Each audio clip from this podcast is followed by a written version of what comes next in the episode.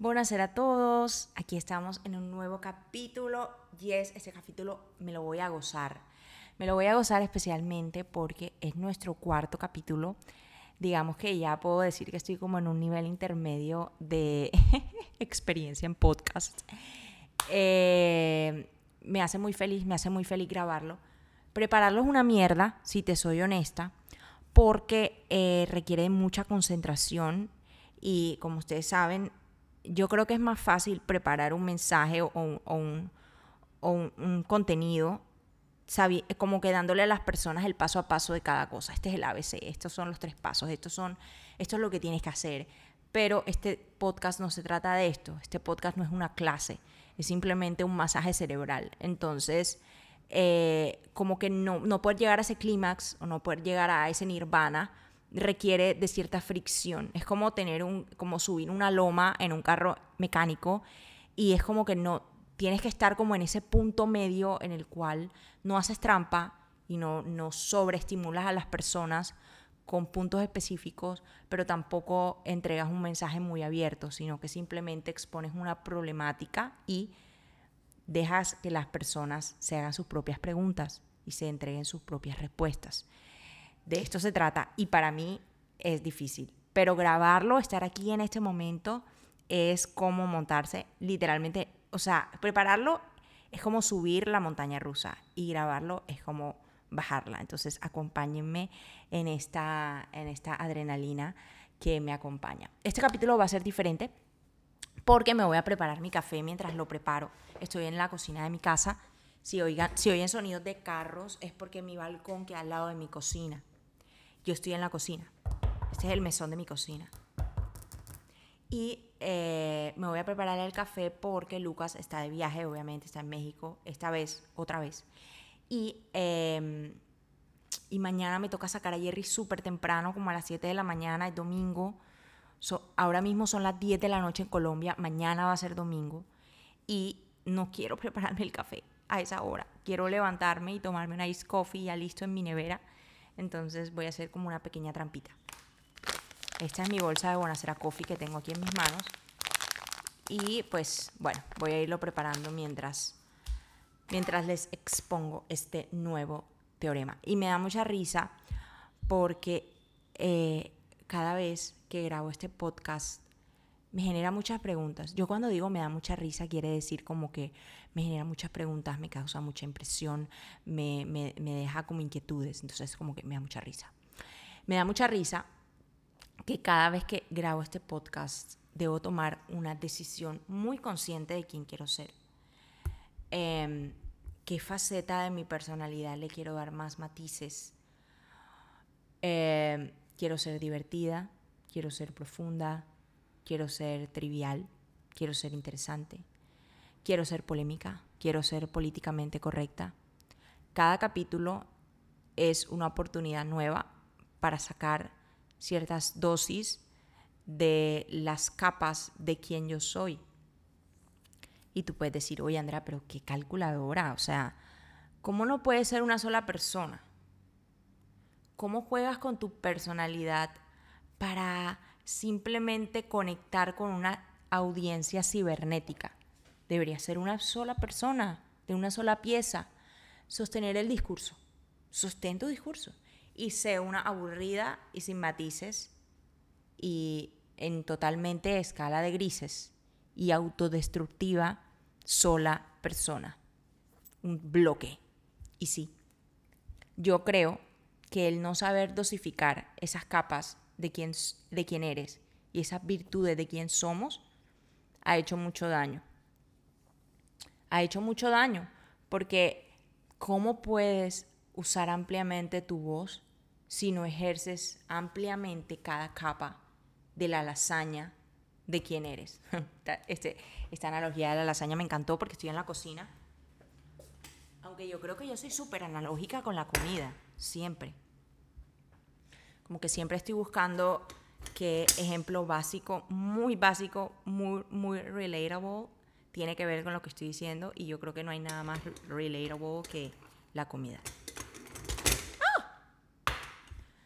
Pues sí, em, hay tantas versiones de mí que yo me quedaría difícil contar.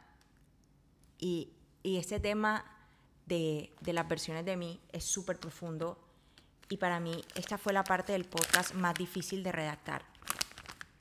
Porque hay tantos ejemplos, porque hay tantas Andreas que tuve que tomar una decisión de cuál de ellas era la que, la que iba a exponer aquí, suficiente como para que todos entiendan, para que todos entiendan, todos y todas entiendan. Em, así que vamos de lo menos a lo más. Primero vamos con un ejemplo muy sencillo, pero primero voy a echar el café.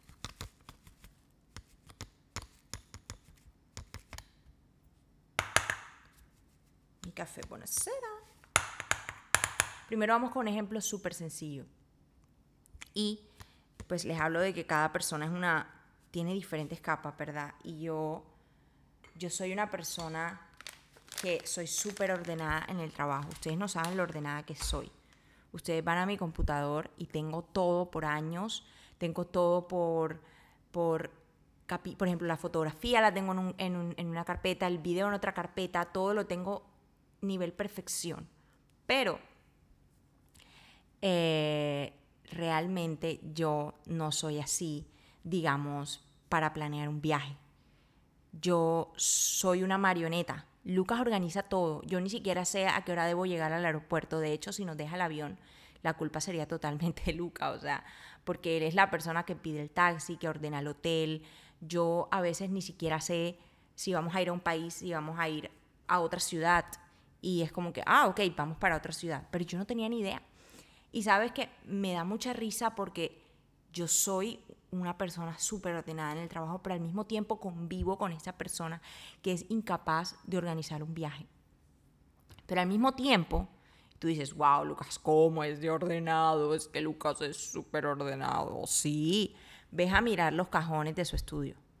Tiene, o sea, yo me imagino que eso para él es orden, o, o, o o el closet de su estudio. Todo está en su lugar, sí, eso no te voy a decir, ni está sucio. Pero hay un montón de cosas que él no utiliza, yo no soporto eso. Yo cada gaveta de mi casa la tengo totalmente ordenada y sé lo que hay. Y si hay algo que no se utiliza, yo necesito votarlo. Necesito votarlo, no puedo convivir con eso. Y al mismo tiempo, soy súper ordenada con mi computador. Pero una vez le pedí el computador prestado a Lucas y yo era como que, pero ¿cómo puedes vivir así? ¿Cómo no puedes ordenar todo por carpetas y por años? No, no, definitivamente yo no puedo convivir con este desorden. Pero al mismo tiempo, para Lucas, yo soy una persona desordenada. Entonces somos dos personas coexistiendo que elegimos en qué momento sacar nuestra versión de orden. Y es como que para mí yo soy esta, esta persona ordenada que elige por su salud mental cómo y cuándo utilizar la carta de la organización. Pero todos sabemos que esto puede tornarse oscuro. Todos sabemos cómo una persona puede tomar esa virtud de ser ordenado y sacarla en situaciones que te convienen, que te convierten en una persona indispensable y ahora empiezas a colocar tu valor en el hecho de que las personas te necesitan. Te haces necesario hasta, hasta el punto en el que te cansas y hasta el punto en el que te empiezas a caer mal a ti mismo, porque empiezas a violar tus propias fronteras. No, no sé si el primer ejemplo fue tan claro, por eso elegí un segundo, un segundo ejemplo que es un poquito más denso y voy a ser muy cuidadosa en las palabras que voy a utilizar. Mientras cierro mi moca italiana. Yo, al, en mi juventud, al bueno, pues tengo 30 años, pero bueno, en mi preadolescencia, yo tuve acercamientos con organizaciones religiosas de distintas denominaciones. Eh, no es una en específico, si se te viene una a la cabeza, no, no es una en específico, son varias. Yo tuve acercamientos en varias denominaciones religiosas, pero la mayoría de estos intentos fueron, fueron mm, imprósperos, porque ahora que lo pienso, ahora que ya tengo 30 años y miro atrás y entiendo por qué era que yo sentía que estaba en el lugar equivocado, era que una de las cosas que más me causaba desconfianza, eso lo sé ahora, eso lo sé ahora, en, mi, en mi adolescencia se veía como que yo iba y no volvía. Una de las cosas que más me causaba desconfianza era el hecho de que muchas de las personas que tenían una posición tenían un problema llamado doble vida. Y este problema llamado doble vida es que intentan sostener una sola versión perfecta e inmaculada de quienes son, hasta el punto en el que solo les queda fingir y ejercitar su lado divertido y excitante en una vida oculta. Y yo pienso, por la experiencia, que las cosas que se hacen en lo oculto, en lo clandestino, nunca terminan bien. Nunca, nunca terminan bien. En fin, solo les quedaba fingir, porque falsificar quién eres con el fin de encajar en lo que se espera es subir una montaña en cunclillas. Solo te queda mentir y vivir una vida de mucha tensión y mucha frustración y creo que mucha tristeza. Sabes, se me viene a la mente también mientras coloco ya mi café. Se me viene a la mente también aquellas personas que, por ejemplo, que yo he conocido y que seguramente tú conoces y que tal vez eres una de ellas. Se me viene a la mente aquellas personas que son súper atentas, que aman, hacer, que aman hacer favores, pero se perdieron en el ejercicio del autoconocimiento y se quedaron ahí. Se quedaron en el punto en el que yo amo hacer favores, yo necesito hacer favores, pero no se dan cuenta en qué momento dejaron de disfrutarlo. Y llegan al punto en el que no saben decir que no. No saben dosificar esa virtud del servir a los demás y se la pasan en la vida creyendo en que ahí está su valor. Y que si cualquier día una persona les pide un favor o lo necesitan y ese día simplemente no quieren hacerlo porque tienen cólicos menstruales, ese día sienten que se les restó valor y se quedan o diciendo que no, con esta sensación de no valgo tres tiras de mierda, o salen a la calle y hacen el favor y empiezan a caerse mal a sí mismos, o empiezan a vivir una vida de frustración, porque ponen primero las necesidades de los demás que las necesidades propias. Espero que ya con esos ejemplos yo haya podido ser un poquito clara con este tema de las, de las capas. Pero volviendo a mí, a mi historia personal, se me viene a la mente y me da mucha risa, por tercera vez lo digo en este podcast, que yo estoy completamente segura que algunos amigos o conocidos, por ejemplo, de salidas a tomar cervezas, no sé, eh, que conocen mi versión más trivial, que soy experta en ejercerla, o sea, lo hago con toda la energía y con toda la fuerza de mi voz, como la paz de Santos. Esta, esa versión descomplicada de mí que ellos conocen cuando escuchan este podcast, yo me lo imagino diciendo en la mente, pero ¿y esta quién es? Ella no es así. ¿A quién engaña? ¿A quién quieres convencer, Andrea? Si tú no eres así, yo te conozco. Yo sé que tú eres una persona que cuando me tomo una cerveza contigo dices cualquier cosa que se te viene a la cabeza y eres el alma de la fiesta y no quieres que nadie se vaya y simplemente quieres vivir el momento. Y yo creo, y por mucho tiempo yo también lo hice, y todavía sigo luchando con eso en cierta medida, que muchos vivimos con esa opinión retumbando, rechinando en nuestra mente. Pero créeme, créeme, con toda la fuerza de mi voz, te lo digo, que cada versión que hay dentro de ti es cierta, es verdad, solo tienes que practicarla. Michelle Obama dijo algo en una entrevista que no sé si se lo dijo la mamá, pero ella lo dijo y lo escuché de ella. Y es que la vida no es más que una práctica. Y eres lo que practicas. Si quieres ser un flojo, levántate todos los días tarde. Si quieres ser un irresponsable, acepta trabajos, pide anticipos y no los entregues y pásate la vida devolviendo dinero. Si quieres ser fuerte, ve todos los días al gimnasio. Pero qué tal, y esto lo agrego yo, si empezamos a practicar, a ser nosotros mismos, a sentir profundamente, a entender, a dosificarnos y a aceptar, mientras apago el café, y a aceptar cada combinación de nuestras virtudes. El verdadero poder de esta conversación, no enseñanza, el, verdadero, eh, la mitocondria de esta enseñanza está cuando aprendes a usar tu personalidad para servir la energía de tu alma. Todos tenemos virtudes y defectos, pero la razón por la que nuestras virtudes y defectos están ahí están para, para servirnos primero a nosotros mismos. Y luego cuando estamos llenos, salimos a servir a los demás. Yo creo que la atmósfera de la humanidad está tan llena de ansiedad porque estamos mirando las virtudes de alguien más y deseando que tuviéramos algo de eso si yo fuera como Pedro Pérez. Ojalá yo tuviera un poco de lo que ellos han alcanzado. Toda esa energía que usas deseando, pensando, siendo celoso, no es solo energía que no va a volver a ti, sino que es energía que vuelve llena de ansiedad, llena de frustración y te distrae de las cosas que realmente importan. Como escuchar este podcast.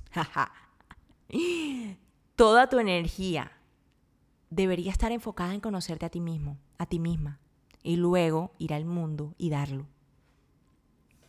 ¿Cómo puede ser usada, usado para servir a la humanidad si primero no te has servido a ti mismo o a ti misma? Martin Luther King, Martin, es Martin Luther King, ¡Ah! Dios mío, casi digo mal ese nombre, dice, no todos pueden ser famosos, pero todos podemos llegar a ser grandes, porque ser grande está determinado por tu servicio. Según Martin Luther King, esto era lo que más necesitabas para ser grande en la vida. Y además, no solo creo, estoy convencida que eh, el servicio en la vida es lo segundo que viene, porque el primer servicio que viene es el servicio a ti mismo. El servicio a los demás es lo segundo que viene, pero el primer servicio es el servicio a ti mismo. Esto lo acabo de improvisar literalmente, como que se me vino a la mente. ¿Sabes? Para Martin Luther King eso era lo más grande en la vida, pero yo también, y si, le, si soy un poquito irrespetuosa y le agrego algo como a esta frase de Martin Luther King, yo le agregaría que también tus prácticas espirituales elevan tu nivel de conciencia, te llevan a alcanzar un higher power yo lo llamo a veces Dios, a veces universo, uso las dos palabras de manera indistinta.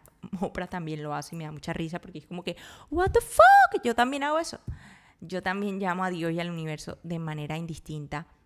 Y hay gente que me tilda de apóstata. Yo te voy a decir la verdad, yo no tengo ni idea qué significa la palabra apóstata, pero cuando coloco en mi Instagram como que, yo una vez puse un post como que gracias al universo que inhala mis más profundos deseos. Y la gente como que eres una apóstata, pero realmente, o sea, ¿tú quién crees que maneja el universo? ¿Tú quién crees que cuando yo menciono el universo, quién crees que yo creo que el universo le responde? Yo creo que tú necesitas llenar tu vaso. Si no llenas tu vaso, te secas, te cansas y renuncias. Y para mí, y en la práctica, las prácticas espirituales, esa conexión con tu higher power, el cielo que vive en ti, es lo que te lleva a llenar tu vaso en gran medida. Como yo lo veo, eh, mientras ya agarro el café y descubro en qué frasco lo voy a agregar. Oh, aquí está. Como yo lo veo, la, personalidad o tu personalidad y mi personalidad es como una despensa llena de comida.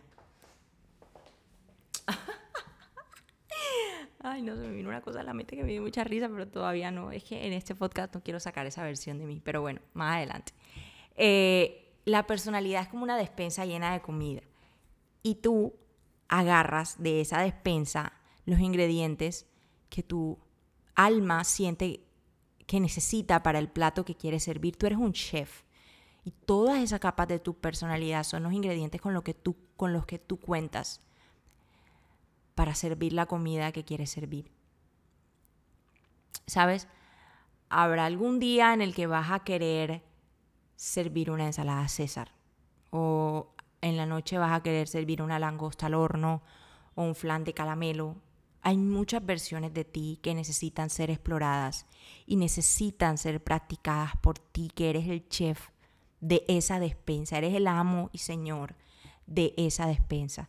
Y esos ingredientes necesitan ser ordenados, pero no necesitan ser ordenados como que aquí va esto y aquí va esto y como que todo está en orden, sino como que necesitan ser ordenados de que tú los ordenas, de que tú estás aquí para ser el amo y señor de tus capas de cebolla. Y vas a, vas a empezar a entender el privilegio de estar en tu propia piel, porque tú eres como una cebolla, hay capas, pero necesitas primero disfrutar esas capas y sentirse, sentirte cómoda en ellas. ¿Cómo caerte bien a ti mismo, sin importar cuántas cosas hayas alcanzado, cuántos títulos hayas logrado o incluso cuántos ascensos hayas, hayas conseguido? Pero eso se consigue respetándote a ti primero. Y ahora se me ocurre algo que espero que no me saque tanto. Ups, se me está regando esto. Espero que no me saque tanto el tema. Y es que estamos en una sociedad en la que, en la que está sobrevalorado el hecho de ser famoso. Sobrevalorado. Pero no todo es para siempre no ser famoso va a ser lo más valioso siempre. Así que ojo con lo que le estás metiendo tu energía todo el día. ¿Sabes? La época de la reina Isabel, ser famoso era algo vulgar. De hecho, la reina Isabel cuando le ofrecieron empezar a hacer el broadcast de las transmisiones en vivo de, de su mensaje de Navidad, ella decía, pero ¿por qué? Porque si yo soy la reina, porque tengo que salir en televisión. Eso en esa época era determinado como algo vulgar, como algo, como algo mal visto. Y hoy en día eso ha cobrado tanto valor que los seres humanos estamos como unas ovejas, como unos, como unos corderitos mansos, corriendo a alcanzar ese gol. Y realmente, si vemos las palabras de Martin Luther King y realmente vemos las verdaderas necesidades que tiene el, mundo en el que vivimos, no sé qué tan cierto sea que ser famoso es lo más importante. Sí creo que las plataformas son importantes, pero no creo que las plataformas siempre tengan que ver con masas. A veces tu propósito o tu llamado está con tus personas más cercanas y creo que eso ya lo hablé. Yo creo que tener la fuerza interior, el coraje interior que toma agarrar tus testículos y tus ovarios y decir, sí, yo soy todas estas cosas, te libera de mucho peso. Y ahora voy a meter el café a la nevera antes de que empiece a sudar.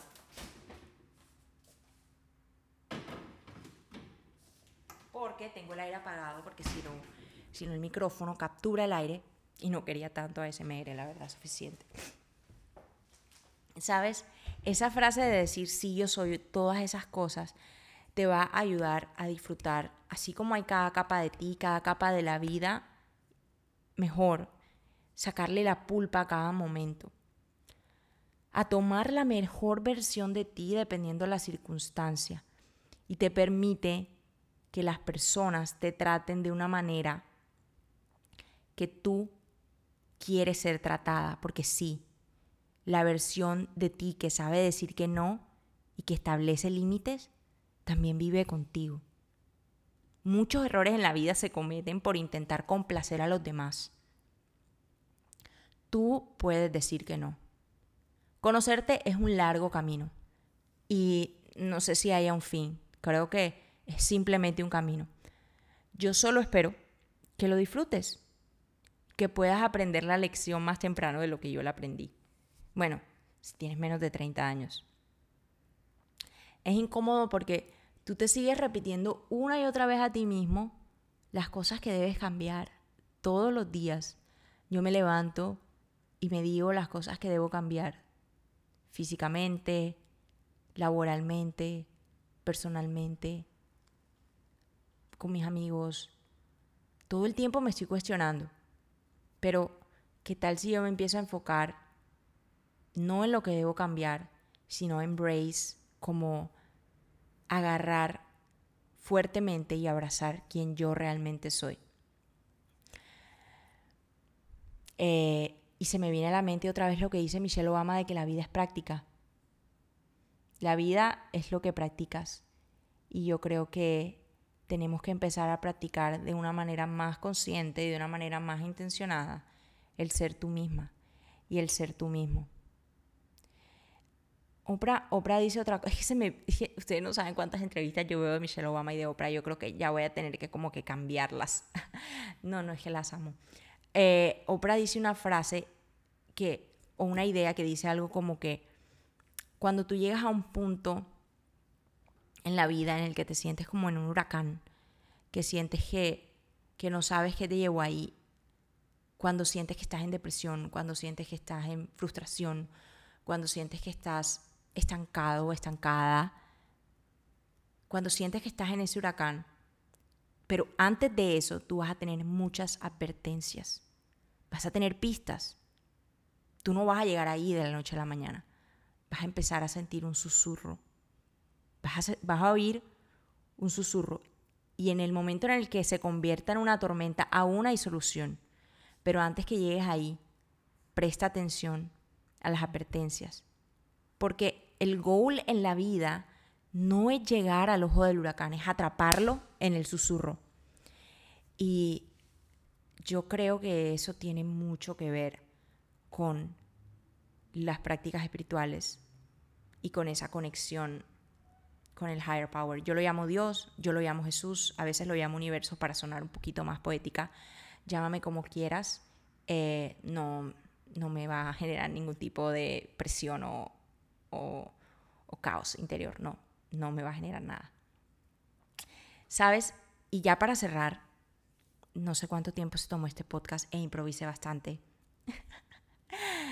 Eh, pero es que este tema me, me encanta, me encanta o sea, no, saben cuántas versiones de mí se me vienen a la cabeza mientras hablo, se me viene una lluvia de ideas de muchas personas que no van a poder creer que yo tengo un podcast o que puedo tocar temas profundos o incluso eh, muchas personas que me conocieron de pronto en la universidad o personas que, que en todas estas denominaciones religiosas en las que tanto no conecté ahora me ven en living room y dirán como que, me acuerdo que un amigo que ahora está en Living Room, que es una, una Living Room es, es el lugar donde yo como que es un grupo de personas que buscamos escuchar la voz de Dios únicamente y sin ningún tipo de estereotipo religioso, gracias a Dios, porque si no me hubiera ido como perro en misa.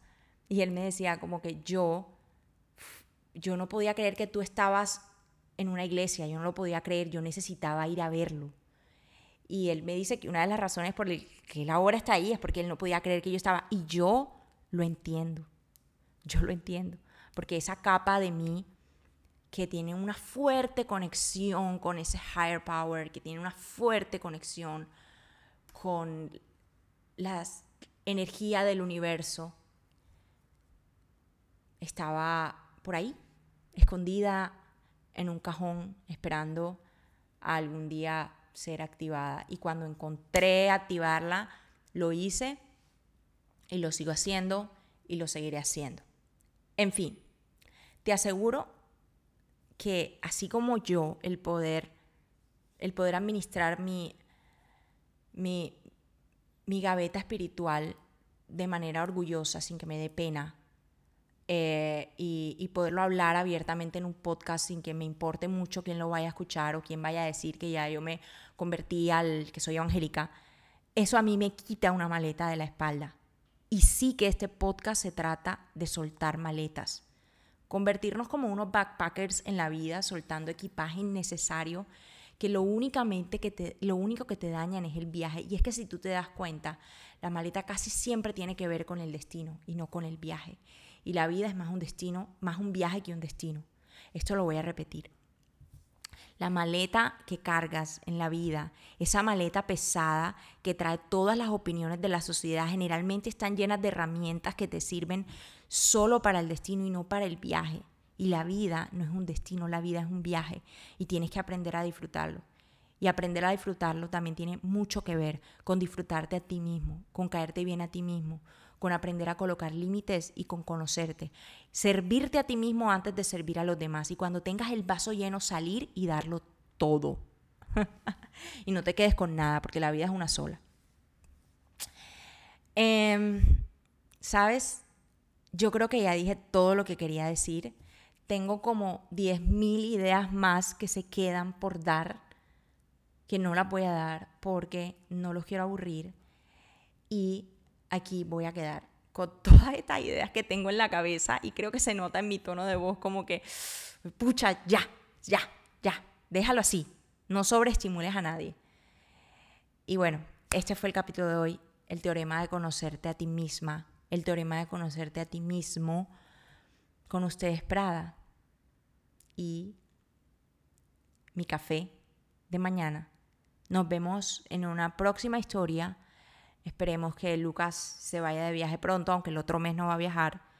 Mm, pero voy a buscar un espacio para poder grabarlo. Y creo, creo que tengo ideas de qué es lo que viene y creo que va a venir mucho que ver con lo que dejé de decir acerca de, por ejemplo, aquí tengo una frase, la peor decisión creativa que he tomado, eh, cómo medirte sin miedo a desbordarte, cómo madurar en cada faceta, Uf, se quedan, tienes que practicar usar tu voz, se quedan, se quedan muchas, muchas ideas. Yo este podcast lo escribo como que coloco ideas.